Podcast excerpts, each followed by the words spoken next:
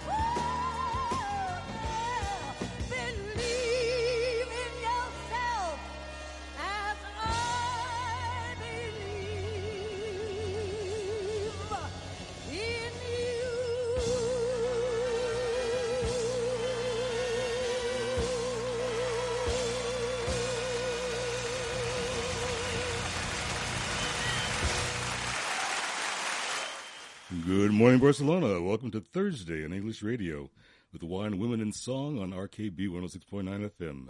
I'm Virgil, still and always, and with my partner in this new program, Ann Cannon from Cellar Clos Figueres.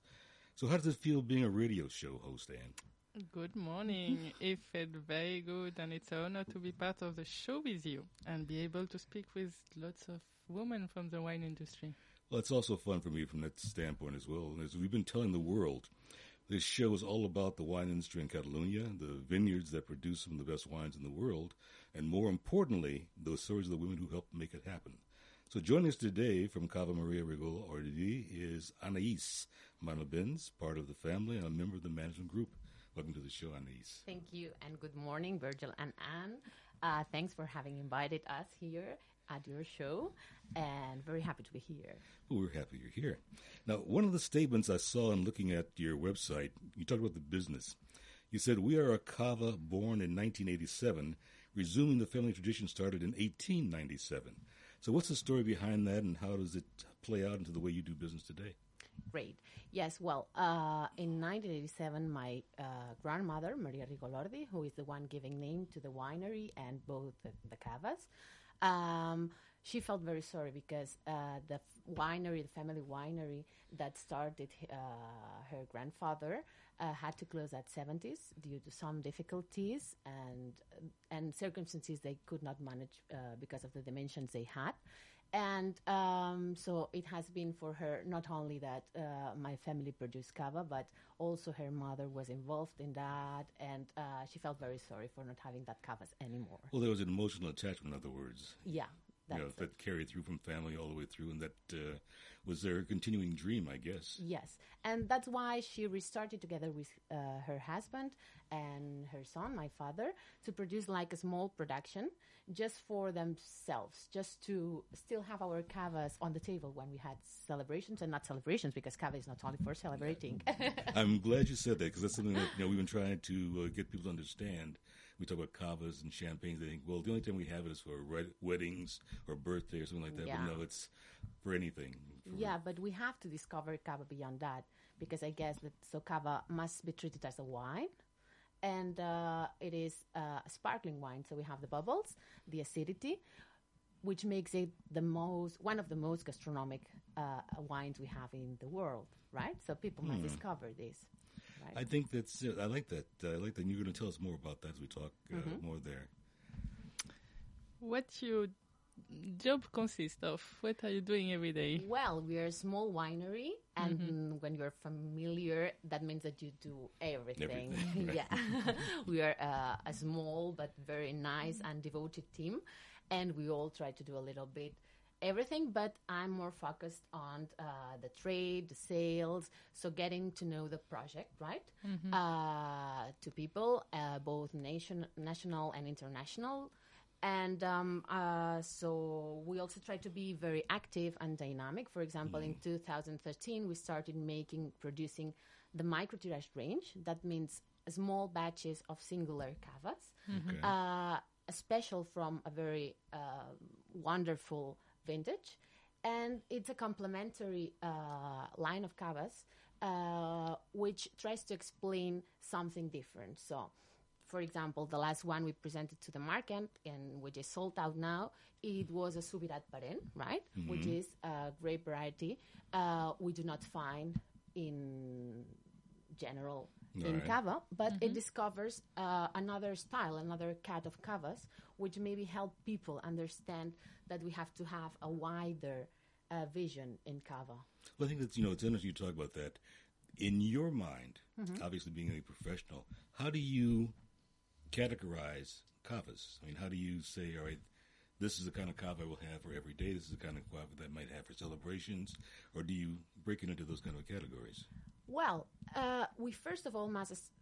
So what what's important is what do I like because mm, that's important. Sometimes people and wine world, I'm not sure if you would agree, but sometimes it's like a bit elitist, elitistic, yeah. Elitist, yes. uh, elitist, and people sometimes feel that they uh, cannot give an opinion, right? I always say we eat some meat, and we can say if it's um, Good or not? good, if uh, so. It's the same with the wine. Then we have to feel that, uh, for example, there are people who would prefer younger cavas because they have uh, more fruit, more flour, they are easier to drink, they have that fresher Okay. style, right? That would be uh, better to start with to stimulate the palate after after eating, right? Right. And we go on with complexity uh, as long as we have uh, longer age cavas. The longer the cava is aged, the more complexity it has, right? So I agree with more that totally. we have. Absolutely. I think it's wonderful. And I think you brought us two cavas we're going to talk about uh, in taste as well. Mm-hmm. Uh, but uh, why don't we just show, this is we're on Facebook Live, Yeah. show which one Yeah. we're going to talk about. And uh, Um, we have a Magnum, Yes. okay, and we have a standard bottle, right? Magnum, we only produce one Magnum, right? And we're going to talk a little bit about what does Magnum gives us uh, in relation to a standard bottle, bottle, okay. aging, right? Which is interesting. We all know that the big bottle uh, is nice, but many times we do not know why. And then uh, this is Mileni, right? Which is a special blend. Which apart from the three grape varieties traditionally in Cava, so Xarel·lo, Macabeu, and Parellada, we have a small hint of Chardonnay, between Hmm. 10 and 15%, but just to give it that kind of elegance, finesse, and deepness that Chardonnay can give and a little bit of the fruitiness of Chardonnay as Yeah, well. yeah. Okay. All right. That's it. Well, good. Well, I think uh, you know we've got a nice little start here, and uh, we're going to be talking about uh, you know dreams coming true as the theme song uh, elucidates. But we'll explore more with uh, Anais right after this.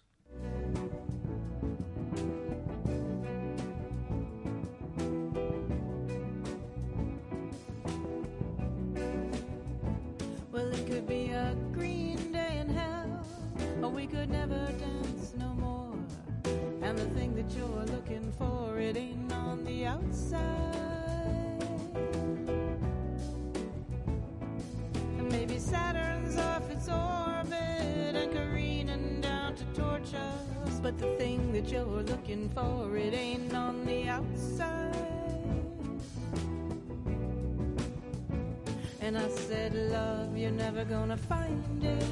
Peace, you'll never find it. Strength, you'll never find it if you're on the outside looking. Looking on the outside, on the outside, looking for the secret that is hiding within.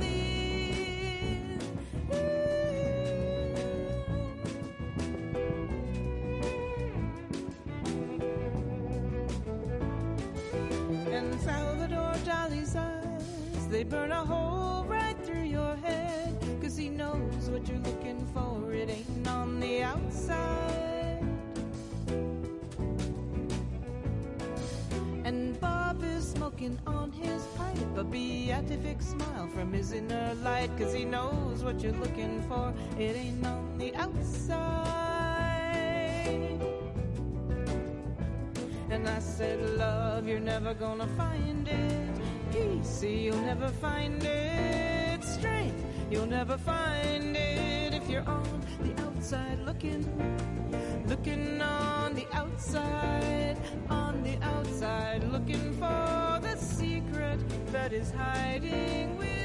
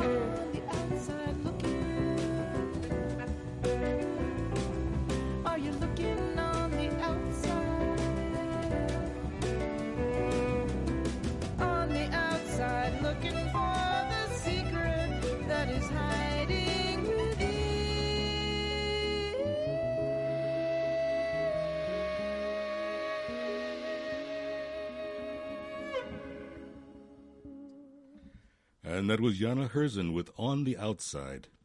Well, Anais, your career in the industry has anything been but on the outside. You know, as you mentioned, your your father, your grandmother, your great grandmother, your family really established the idea of uh, cava as a family business, and you maintain tradition. Now, what kind of pressure does that put on you? Well, it's not maybe pressure, but responsibility, right? When you have some baggage, some heritage, and some people that has struggled their lives in order to to go on with a project, then you feel the responsibility of being consistent and um, and drive in the right way, right? But at some point in the back of your mind, you have to say, "I can't screw this up." Well, n- not not any moment feeling that really.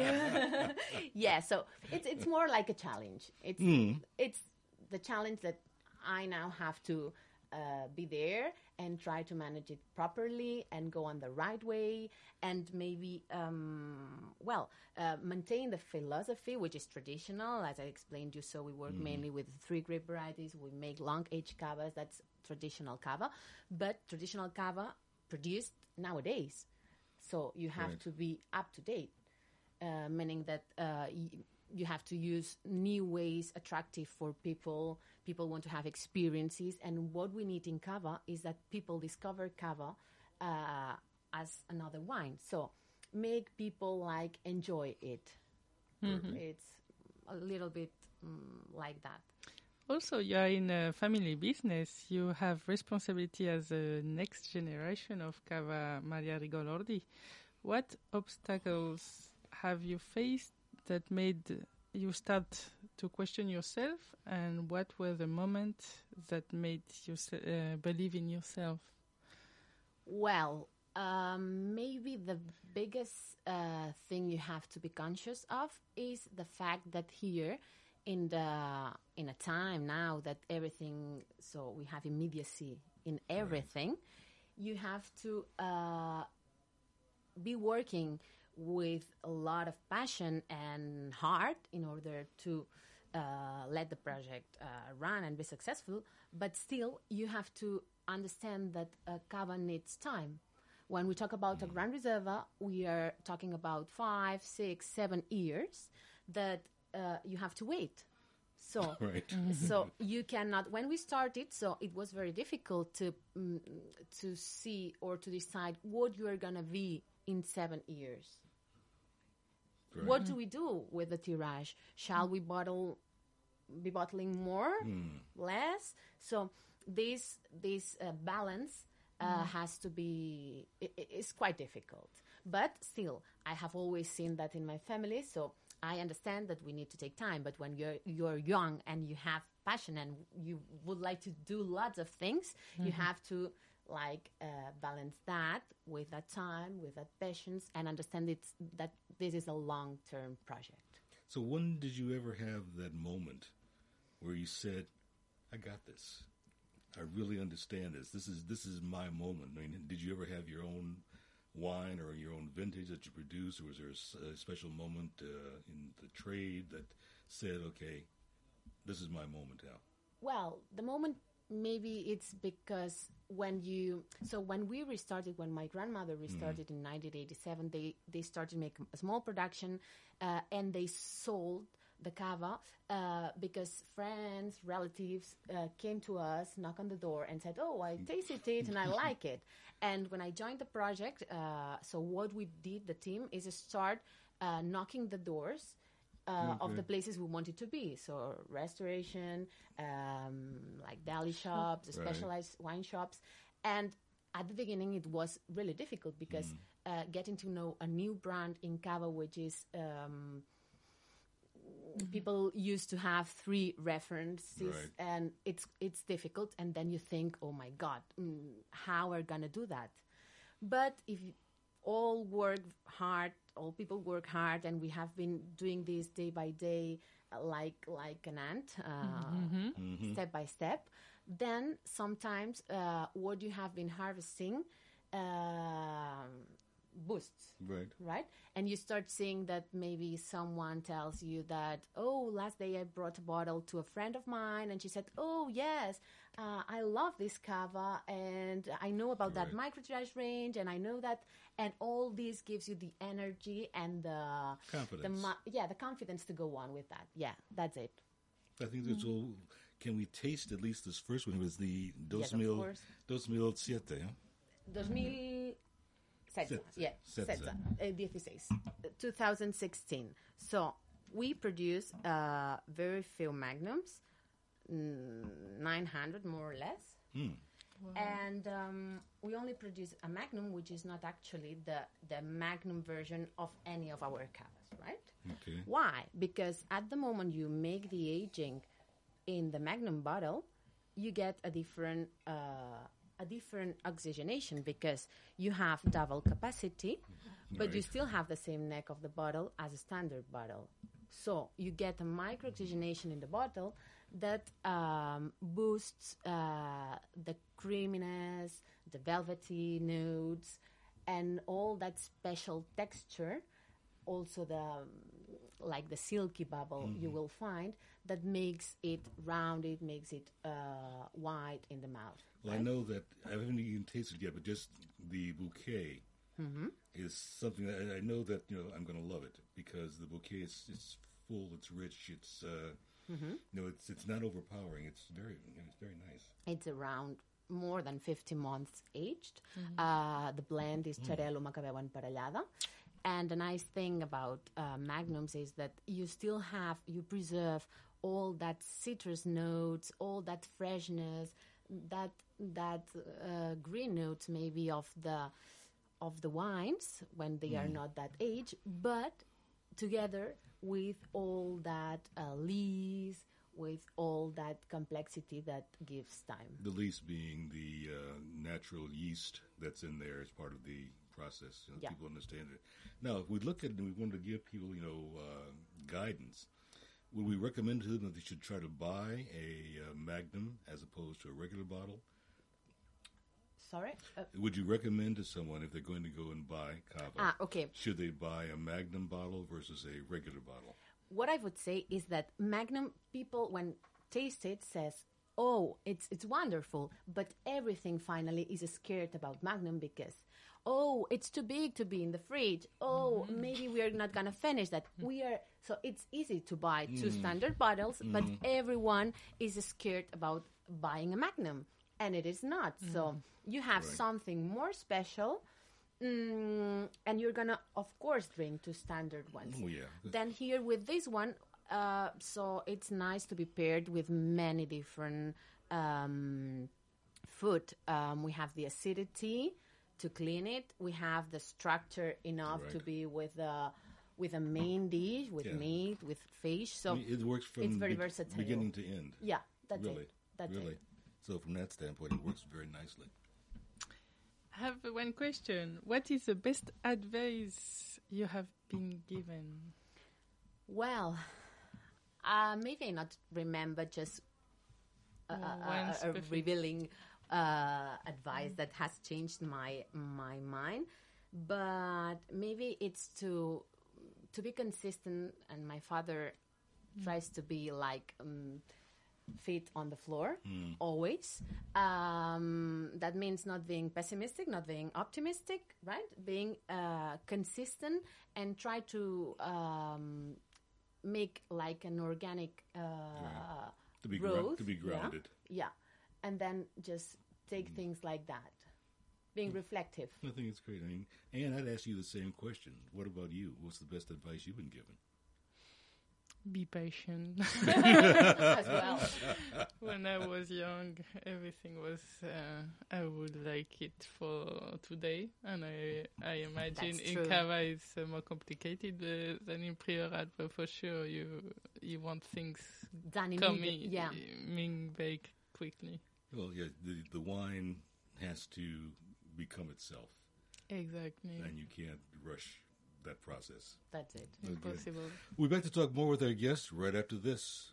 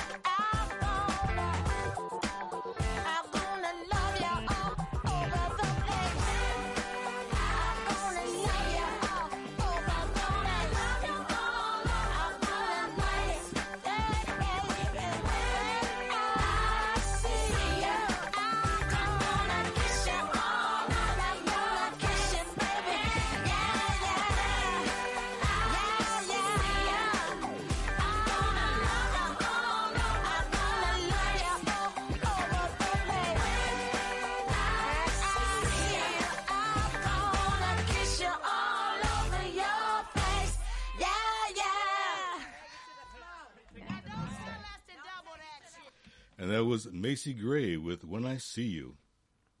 Virgil, I have a question. Tell me a funny anecdote happened to you in uh, the world wine. Well, let's see. I'm trying to think about it. In the, I mean, if you look at the world of wine as we know it here in Catalonia, it's been relatively normal. You know, I haven't had any, you know, things that have been totally, you know, off of the off the radar. Because by this time, I've become, you know, more of a savant about wines that I can appreciate them better. But I'm thinking, you know, going back uh, to younger days when I was not so sophisticated, and I was drinking, you know, cheap wine.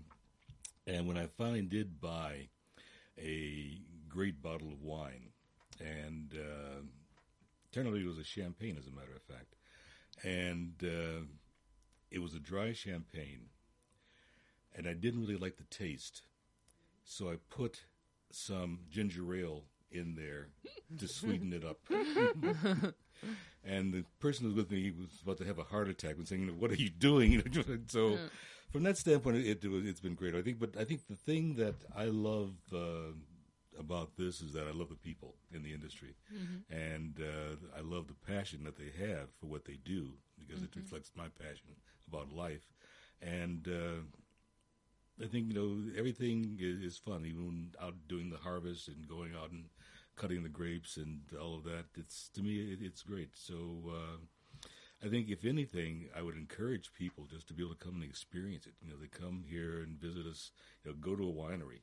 You know, go out to the vineyards. You know, see how it's made. See the the people and the love they put behind it. I mean, that's going to really make you appreciate it even more. Of course, buying it in the bottle and drinking it is you know good appreciation as well. It's a start, but if you have the opportunity to go and really get into the feels, it makes it even better. Mm-hmm. I think. Okay, let's talk about wine now. Uh, Anais, you have uh, bought some wonderful wine today, so let's taste them. Yes, we just started tasting this wonderful uh, Dos Mil Sete, and you brought another one here to show us Yeah. as well. This is our Millennium, right? This is a, a Reserva, vintage 2017. So we also include all the information in the back label, right? Vintage, the gorging date, the exact gorging date, which is not. So there is not a lot of text, but you have all the information. So uh, we want to be close to the consumer, right? And so finally, we add a QR code which uh, directs you to the technical notes of the product. And we have also started including like a, a, a small audio in which we explain in a more directly way uh, what they have in front of them. Well, I think it's wonderful. You know, in this whole post-COVID world, you know, QR codes have become you know standard. I mean, you go to a restaurant, you know, forget about a menu. This is a you know, you get a QR code. But I think you know, I saw a very interesting QR code uh, in a wine shop. When you scanned it, Mm-hmm. it all of a sudden played an audio. You know, and so That's it, all, yeah? and so all of a sudden, you know, you're listening here, you're grinning. He said, you know, how cool is this? And Yeah. so it's uh, it's nice. But I think you know, one of the things that I think people ought to know about when you talk about disgorging date versus uh, you know, the final date vintage, you know, what does that mean? How does that how, Yeah. do, how do the two dates? Yeah, you have the relation. So you get two informations from that. One is the aging time of the of the product, right? If we have vintage 2017 in the case of this millennium, that means that the the the grapes that there are in this cava were harvested in August September 2017. Then it comes a tirage, which means that uh, we are bottling the cava uh, so that it can go through the second fermentation, that the champenoise method.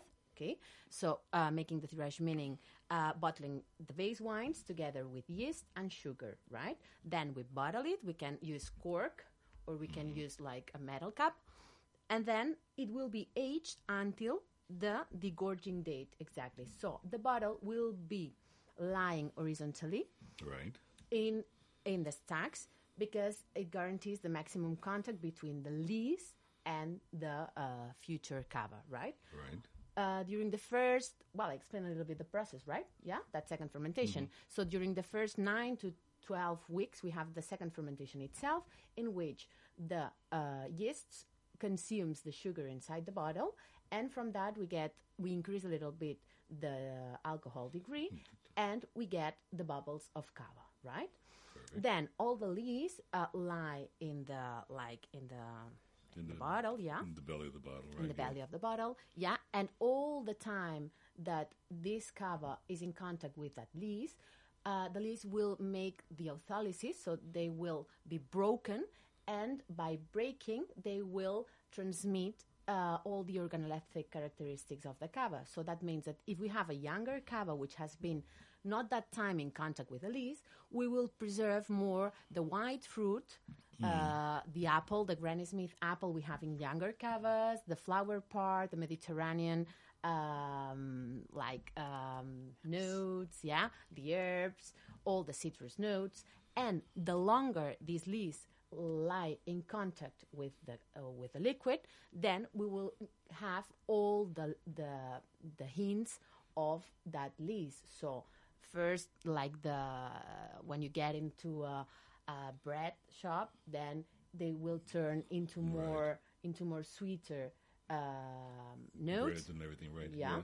And the fruit is not so the apple is being transformed in an apple that's being baked in the oven until we have the more so the expression of the most ripened fruit like the the apple Right, we will right. find in an apple strudel or in a tarta tatin. tatin, right. Yeah, that's it. So, uh, not better, not worse, what you said before. So, we have different styles of cavas according to the aging they have.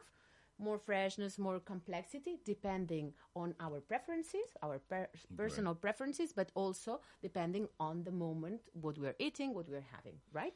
The second classification for cava will be uh, according to, to what we what we add or not add when we degorge. When we degorge, what we are doing is removing the lees inside the bottle, right? Uh, by the pressure there is in the bottle, right? Uh, then you can decide to add uh, an expedition liquor, right? You, uh, with sugar, so if you want something sweeter, or with maybe sometimes the, the like the personal formula Right. of the winery, right? In our uh, winery, what we do is we make brut nature all the range of cavas, not better, not worse, but what we think is that if you select and you are very exhaustive in selecting the varietals, the very best of every vintage, then you are very, very patient having that cavas many months, many years there stocked in the in the cellar. Uh, we get enough personality and complexity. Why do we need to mm, add some makeup? So for us, it's not necessary, and that's why we make all the cavas brut nature. Okay. Now, what's the difference between brut and brut nature? Okay, that depends. Brut nature means that there is no sugar added when you degorge the bottle, right? You can still have three grams per liter of residual sugar, so sugar that has not been consumed during that second fermentation. A brut can have between six and uh, so we have extra brut, brut, semi, depending on the grams per liter. Right. The winery adds to the product. And so basically, we start moving away from the brut nature. It would be safe to say that the taste of the wine is going to be a little bit softer, maybe a little sweeter. The brut ones, yeah. Yeah. The sweeter, maybe the you get to the the, the, the, easier to drink right. sometimes because in contrast with the brut nature brut nature you will per- always perceive you will always have the sense of this um, bitterness in the aftertaste bitterness is not something that is going to be offensive No. for us it's something that makes you salivate makes you the product long in the mouth and cleans the mouth when you are eating And I wouldn't say I wouldn't you know from my own standpoint. I don't see it as you know a bitterness or or a uh, a harshness. I think it's kind of a a maturity. I call it maturing in your mouth. that's it You know, there's an initial you know uh, taste of uh, toastedness or nuts or whatever, but as it stays on your palate, it matures and blooms, and Yeah. so and I think that becomes you know the enjoyable part of it. yeah you have to keep discovering Right, right. Get to keep So, drinking. yeah You that's keep it. drinking. Now, what is the difference? You know, we see a lot of things now. People talking about ecologic wines versus natural wines. okay What's the difference, or is there a difference? there are many, but in general, we may uh, we make uh, simplify it by saying so. For example, we make uh, ecological cavas That means that the the the grapes has uh, the plots have been treated ecologically, meaning that you have uh, to uh, not to use a lot of uh, products. Right. So what you try to make is. Mm, No insecticides, no fertilizers, Uh, yeah, all of that. Right? all these. Yes. So make it that the the vineyard works a little bit uh, naturally, like uh, itself. So to follow the circle, right? Try to be as sustainable as possible in that way. Natural wines, uh, maybe you could help me, means that uh, uh, they are not using sulfides. They, At- well, at all. the idea is to not doing anything. Like it's just Yeah, it's not touching uh, nothing in the fields and in the winery. Also taking uh, Mm-hmm. just the grape and start fermenting Just take by it up, themselves. Just cut it off the vine, press it, and just let it go Yes. from there. and yeah, but still there are conventional wines that are very natural as well because in our case we do not like sulfides but we do not uh, put the tag maybe here that um so we use just a little bit uh, to preserve it because Yes. sometimes you know how you preserve your your cases at the winery but then when they are being uh, transported they have to travel. yeah they have to travel and so they have you- to travel. you must guarantee that everything is going to be fine. Um, but still, Okay. maybe we could talk about trends in wine. Well, we're going to talk about it. I think, I think, I think that was, one, that was yeah. one of your questions, I think, that you had there, Anne, that you wanted to talk about.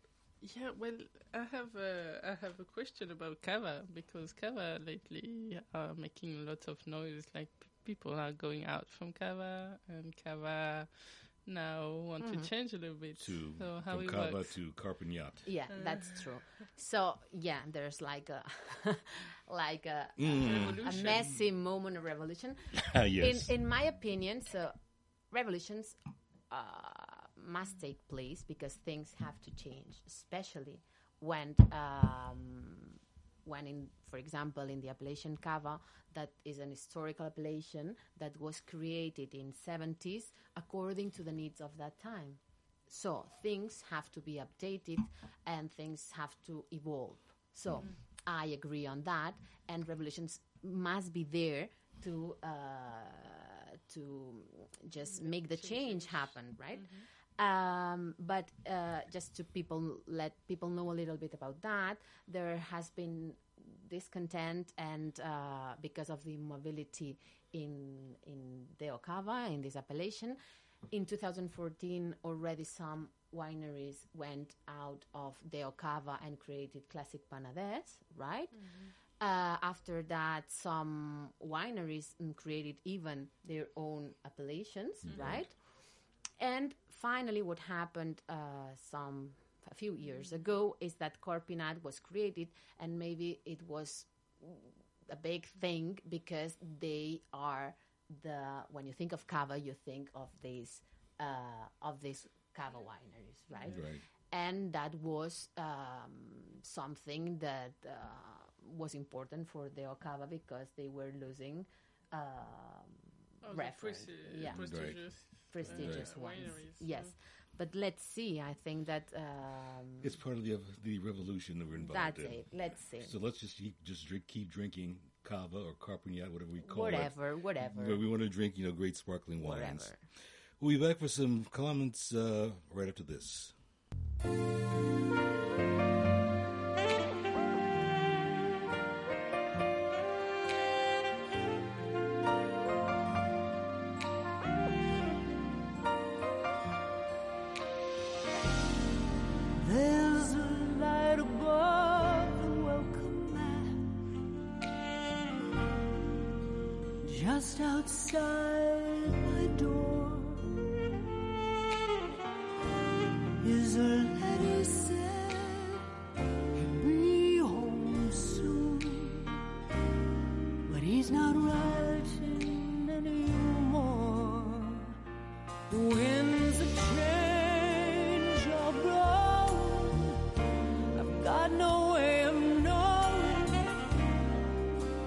Fate may hold in store.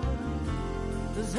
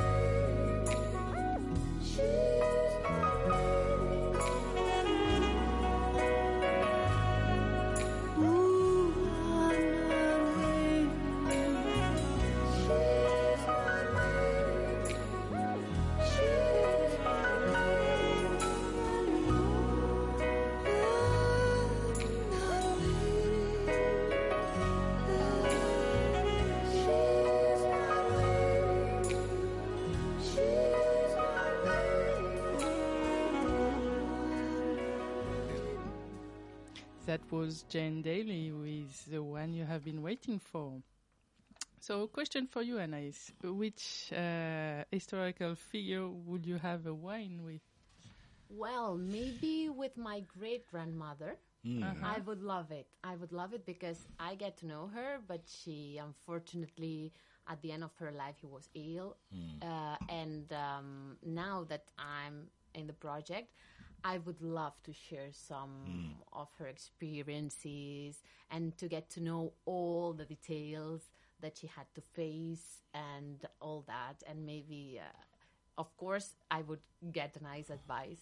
Nice advice is from her and because she was a brave woman but she was also like very human and um, fair person so all the team was very happy with her and um, uh, and my grandmother explains that she had time for everything because uh, she had time for sometimes explains that for the so for the winery but for us too and so she was uh, like a superwoman at that time and i would love to have an interview with her. I think the thing was great because you know you think about it. You know, women at that time, they had to be first of all for the family. yes So they had to raise the kids, cook the dinners, you know, keep the house, all of that. At the same time, she's also involved in the Mm-hmm. business and trying to make the business happen, and to balance all of those things in a time when women were not uh, expected to be out in the world not doing expected that. and she did not expect it as well because maybe it was her husband who was going to run the business and maybe they first had these two Mm-hmm. Right. roles and um, unfortunately he died because he became ill and um, so she had Right. to carry on with everything yeah No, I think the thing is, you know, we see people uh, who have a vision and Yeah. they're able to make that vision happen in terms of reality. You want to be able to sit with them and say, you know, yeah you know, how'd you do that? You know, you know, what were the things you faced? You know, what did you have to overcome? You know, just to be able to Yes. hear. the vision and the attitude because it's for me everything is attitude is a big part of what happens in life Absolutely. And because if you want to, mm, you're gonna find the resources. You're gonna learn what you need. You're gonna try and maybe fall down and get up again, and so all these, yeah. That's the only way you learn. You make the mistakes. If you don't make mistakes, you're not trying hard enough. That's it. American people know that, but here we don't still Yeah. have that. When people here fall down, it's because oh, it's and the thing is, did not have success. what's the thing and here? The thing that's that's so different is that you know if you fail, all of a sudden you're branded as a failure. You're not able to come back from it. Where in America, I don't know why, but again, uh, if you fail, okay, you know, You have tried. That means that you have right, tried. And the thing that I realized, you know, I had along the way, I've you know been an entrepreneur in parts of my career, and what I had to come to realize that okay, I didn't fail, the business failed, Yeah. and so all right, why did the business fail? You know, and then you go back and you start and you do something else, you make it happen. Of course, Yes. and then you have learned. Right. You have learned, and you have you can go on with different things. And I think again, also the thing is that uh, one of the big differences I think with in America is that people um, like a comeback. They like somebody who's failed and they've come back and say, okay, Absolutely. you know, I failed, but okay, I'm back here today, and I'm going to you know, He's a do it fighter. better. Right, Dan. He's a fighter. right. Yeah. Yeah. You you want to see that, and I think that's the thing that's just sad here that we don't have that same degree of acceptance for people. But if you always you try, you always have the risk to fail. Then, if you do not want to fail, then you, You don't would- try, You, right? you don't try. So i- is it better not trying rather than fail? Not, it is not. So we have to change our minds here. I Mm. Oh yeah, well, that was one of my mother's uh, great expressions. It says, "Nothing beats a failure but a try." That's what, so that to me that makes all the sense in the world. But you know, you've been a great guest, great guest today, Thanks and really thank you for, for being here. And I think if there was anything that you wanted to share with young women coming into the industry today, what would it be? What would you tell them? Well, maybe that what we, what we have just said. Mm. Uh, you would need a lot of passion, a lot of patience, but if you have the attitude, mm, try, keep trying. So you're gonna make the way. I, I totally, totally, totally agree with that. Well, and we got through another one again here. Any thoughts you want to share? Well, uh, it was very, very interesting. Very, very interesting uh, things. You uh, you teach uh, us and the audience lots of things, and just a little thing about harvest. How is it going? Have you finished, or you still on? Well, the harvest, in our case, we have some uh, hectares of uh, Macabeo and Xarel·lo, and so both are finished. Parellada is the only one that is going to be harvested now, right? And in general, in the Ocava, uh, so there was like, um, so the vintage uh, was expected to be a little bit complicated, right? Because of the lack of water uh, we had this year, but it was not that bad finally because the year before uh, it, it was not a dry year, so the soil was not that dry. On the other hand, the, the plants grow uh, grow a lot, and that may be risky because when uh, you have a lot of grapes, then maybe they get uh, stuck, so they stop growing, and then you may obtain wines that uh, are very influenced by the peel, which is not nice, right? But as we had uh, a lot of problems, mildew, uh, the year before, the plant was not that stressed, and he has handled this problem uh, not that mm so quite suc successfully. And according to the different uh, grape varieties we use in Cava, so Macabeo suffered a little bit the high temperatures uh, we had in the beginning of summer. Xarel·lo uh, benefit from the showers of these last days and uh, in general, uh, so it has been quite nice vintage, so good acidities and good degree. And let's see how Parellada is going to be, but I, I hopefully everything is gonna go well. All right. Well, to me, that's one of the mysteries of winemaking because you know each year, you know, you don't know what you're going to get based upon the rain, the temperatures, and whatever.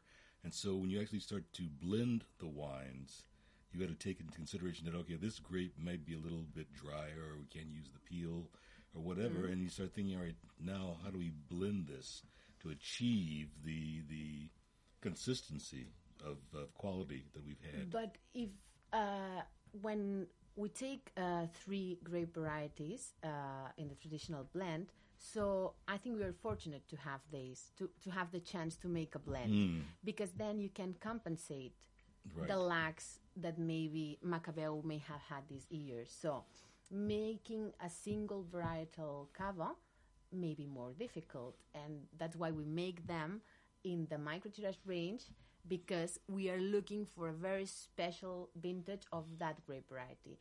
But the blend lets you. Um, so the result, the idea is that the result is going to be uh, better than the parts, and one grape variety would compensate and help um, filling in the gaps Right. that one grape variety may have one year. So Well, it's been fun. I've enjoyed it totally, as I always do, because again, I'm, I'm a, I, like I said when we started the show, uh, and I had the concept that you know the three things I like in, in life: wine, women, and song.